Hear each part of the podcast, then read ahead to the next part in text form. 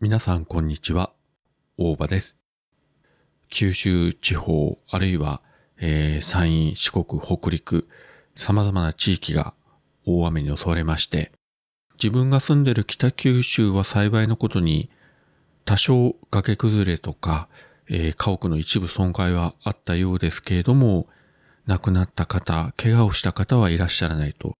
えー、いうふうな報道がなされてました。その一方で、九州、福岡、佐賀、大分では、えー、何人も亡くなった方、あるいは、現在も行方不明の方がいらっしゃいますし、この前の土曜日でしたか、島根県出雲松江の方にも線状降水帯が発生しまして、えっと、以前、ポッドキャストでも話したと思うんですが、出雲に親戚が住んでおりまして、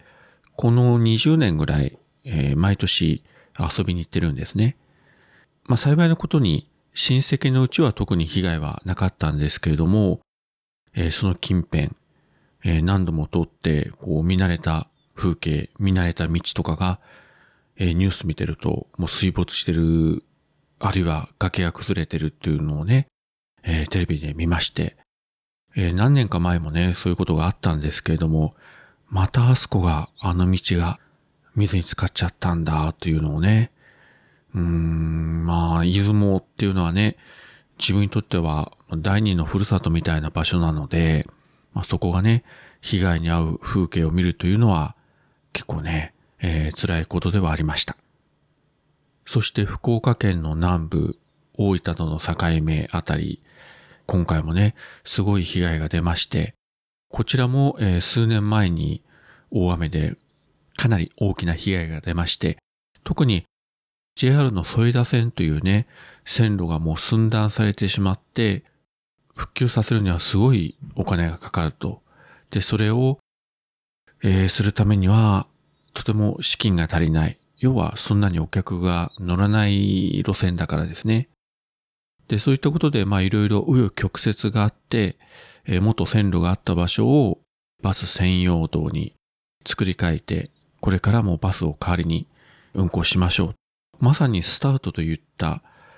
そのタイミングで、今回の雨で、またその路線が一部崩れる、あるいは路肩が崖崩れで損失するというね、えー、まあそういうのを今日ニュースで見たんですけれども、もう本当にね、そのあたりも何回も通ってる道なんですけれども、いやもうなかなかね、たまらないですよね。自然現象はもうこれは本当に人間ではどうにもならなくて、雨が降る、台風が来る、こればかりはどんなに科学が発達しても防ぐ方法はないわけですね。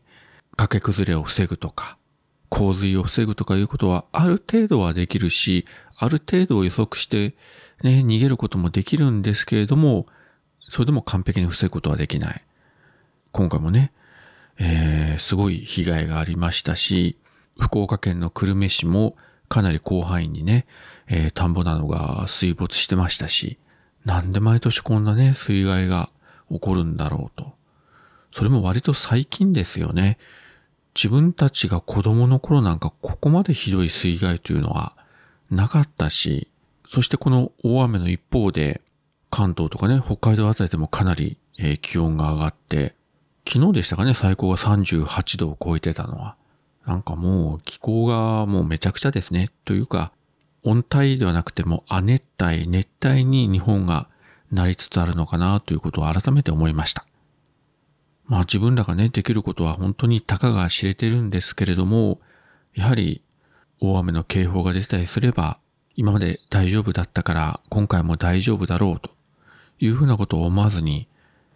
少しでも何かおかしいと思ったら、早めに避難をする。まあ何よりね、命を守ることが第一ですので、